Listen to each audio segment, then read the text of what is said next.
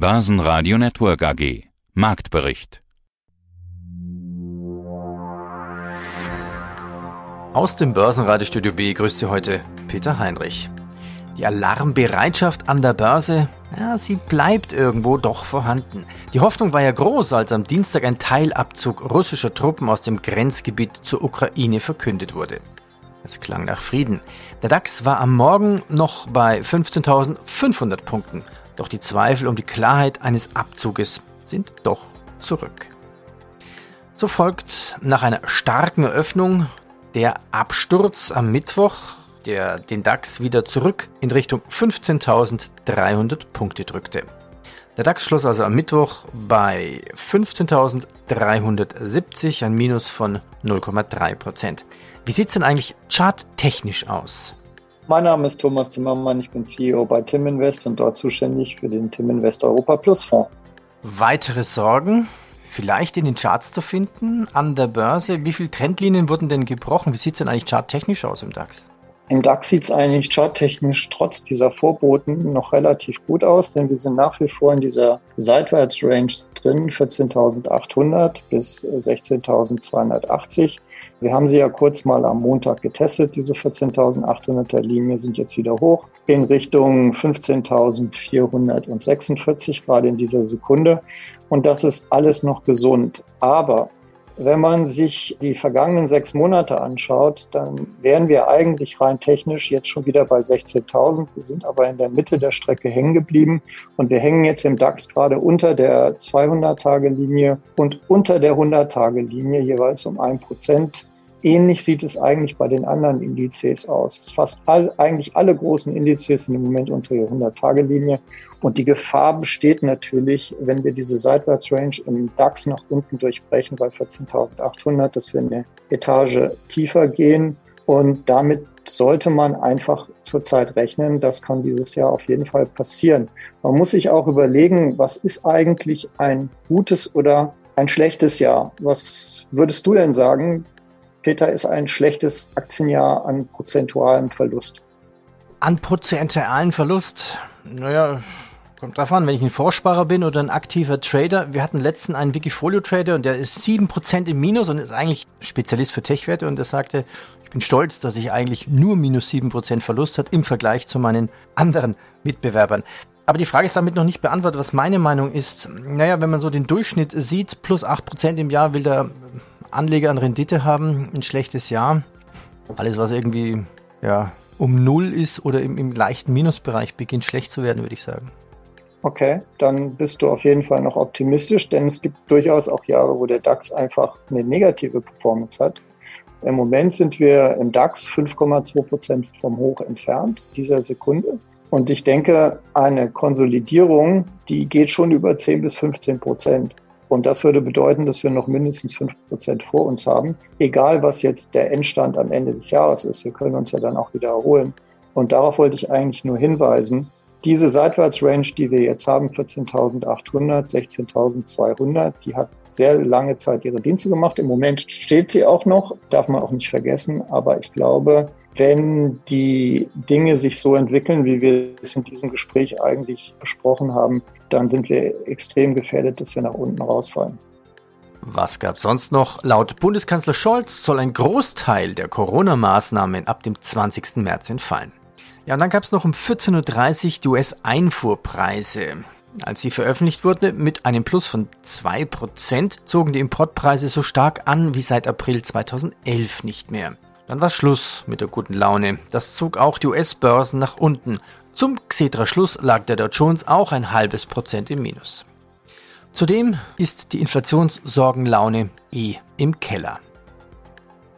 Sie hören heute auch meinen Kollegen Sebastian Leben. Diese Interviews haben wir für Sie heute im Programm. Start des Rentenfonds Colibri im spannenden Umfeld, so Fondsmanager Meyer. Thorsten Pollard sagt, Inflation ist keine Naturkatastrophe, sondern menschengemacht. Wie kommen wir da wieder raus? Rohstoffexperte Blumenroth, Green Inflation, inflationstreibend, überall Preissteigerungen. Bei Kaffee hört der Spaß auf. Und wie schon gehört, Thomas Timmermann von Tim Invest, DAX gesund, aber eine Etage tiefer ist durchaus möglich. Der Markt müsste sich jetzt entscheiden. Mein Name ist Thorsten Polleit, ich bin der Chefvolkswirt der Degussa. Und außerdem sind sie Autor des Degussa Marktreports. Wir haben in den letzten Tagen zwar vor allen Dingen Kriegsangst gesehen, aber Kaum sieht der Markt da Entspannung, kommt er zurück zum eigentlich bestimmenden Thema und der eigentlichen Bedrohung, die Inflation. Hier reagiert der Markt sensibel auf alle Konjunkturdaten, die darüber Aufschluss geben. Man könnte über vieles reden, zum Beispiel äh, die aktuellen US-Erzeugerpreise oder später auch die Daten vom US-Einzelhandel. Die haben wir zum Zeitpunkt des Gesprächs noch nicht, deshalb können wir da noch nicht drüber sprechen. Herr Pollert, Sie schreiben von einer unerfreulichen Konstellation von Faktoren. Wie ist die Lage denn aus Ihrer Sicht? Ja, mit Blick auf die Inflationsaussichten, denke ich, hat sich die Situation doch in den letzten Monaten verdunkelt, nicht? Denn es sind einige Faktoren zusammengekommen, die die äh, Inflationsaussichten also nicht in den hellsten Farben malen. Also zum einen haben wir nach wie vor die Folgen des politisch diktierten Lockdowns. Die Produktionsleistung der Volkswirtschaften hat äh, stark abgenommen. Da gibt es jetzt zwar deutliche Verbesserungen, aber es gibt immer noch Lieferengpässe und hier und da eben auch sichtbare Knappheit. Zum Zweiten, äh, die jetzt zurückgestaute Nachfrage, die baut sich jetzt ab und beflügelt die Konjunktur, was positiv ist, trifft jetzt aber auf ein verknapptes Angebot und das ist natürlich tendenziell preistreibend. Den dritten Faktor, den ich erwähne, ist der Energiepreisschock und da zeigt sich in vielen Ländern, dass äh, der politisch forcierte Gang weg von den fossilen Brennstoffen doch in einem Energiepreisschock endet und mittlerweile auch die Versorgungssicherheit bedroht. Und das Ganze trifft dann, und das ist der vierte Faktor, den ich an der Stelle erwähnen möchte, auf einen sehr, sehr hohen Geldüberhang. Die Zentralbank haben in den letzten gut zwei Jahren die Geldmengen massiv ausgeweitet. Und nun trifft eben dieser Güterpreis Anstieg auf ein vermehrtes monetäres Angebot. Und das ist gewissermaßen die Rezeptur für steigende Preise auf breiter Front, also das, was man als Inflation bezeichnet. Und ich fürchte, dieser Prozess der erhöhten Inflation ist noch lange, lange nicht vorbei. Der TR, der ATX TR Total Return, schloss in Wien bei 8.029 Punkten, Differenz plus 0,24 Prozent. MDAX plus 0,2 bei 33.532 Punkten. Der Euro schwächelt. Öl und Gold steigen wieder.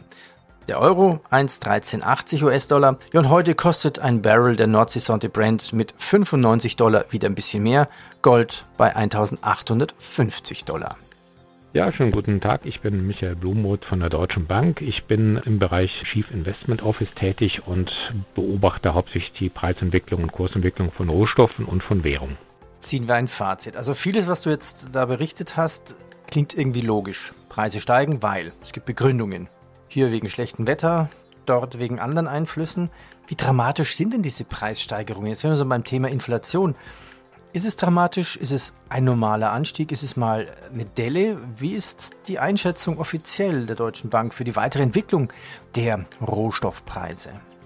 Also da haben wir selbst bei uns im Haus unterschiedliche Meinungen. Also bei einigen Rohstoffen, zum Beispiel Öl, ähm, liegt es dann doch nahe, dass das Angebot irgendwann im Jahresverlauf mal steigen könnte. Die OPEC-Plus-Länder wollen ja die Produktion bis zum September um 400.000 Barrel pro Tag pro Monat ausweiten. Momentan scheitern sie daran, ähm, schaffen es nicht überhaupt nicht. Ähm, Im Januar zum Beispiel sind statt 400.000 Barrel so schätzungsweise nur 52.000 Barrel zusätzlich gefördert worden. Die Frage ist halt, inwieweit diese Angebotsprobleme sind hauptsächlich Angebotsprobleme, die jetzt aber auch auf eine gleichbleibende und starke Nachfrage treffen, inwieweit die anhalten. Es ist natürlich so, dass die hohe, das hohe Preisniveau für Produzenten einen Anreiz bietet, mehr zu produzieren, was dann auf mittlere Sicht dann für Preiserleichterung sorgt. Das ist der sogenannte Schweinezyklus, den man bei den Rohstoffwerken ja immer merkt. Es gibt dann mal ein paar Jahre, wo es teuer ist, dann wird mehr produziert, dann wird es wieder billiger, dann wird es weniger produziert oder in Öl zum Beispiel werden keine neuen Vorkommen exploriert, sondern das lohnt sich dann nicht, wenn der Preis zu niedrig ist und das ist ein Problem, was wir jetzt auch sehen. Der Ölpreis war zum Beispiel 2020 ja extrem niedrig gewesen und da wurden halt vernachlässigt neue Förder, neue Förder, wie nennt man das, neue Bohrlöcher oder so ähnliches hm. Drilling Racks, also Investitionen quasi in, in, in, neue Fördermöglichkeiten wahrscheinlich. Richtig, genau das auch.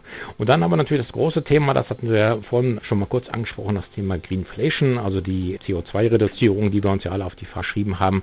Das ist natürlich etwas, was jetzt erstmal per se auch inflationstreibend sein sollte, weil ähm, Wind und Sonne gibt es zwar umsonst, aber das Ganze, dafür muss ja erstmal eine Infrastruktur aufgebaut werden. Und das ähm, hatten wir vorhin, glaube ich, mal kurz bei den Metallen angerissen. Aluminium, Nickel, auch Silber für Solarpaneele. Das sind halt Rohstoffe, die jetzt dann auch in Zukunft gebraucht werden, weil die Umstellung auf eine CO2-arme Energieerzeugung ja jetzt tatsächlich ähm, eigentlich nicht mehr zu bremsen ist, sondern einfach ja gerade bei uns in Europa ja schon ähm, einfach ein Vorgang ist, der nicht mehr zu stoppen ist oder sein sollte.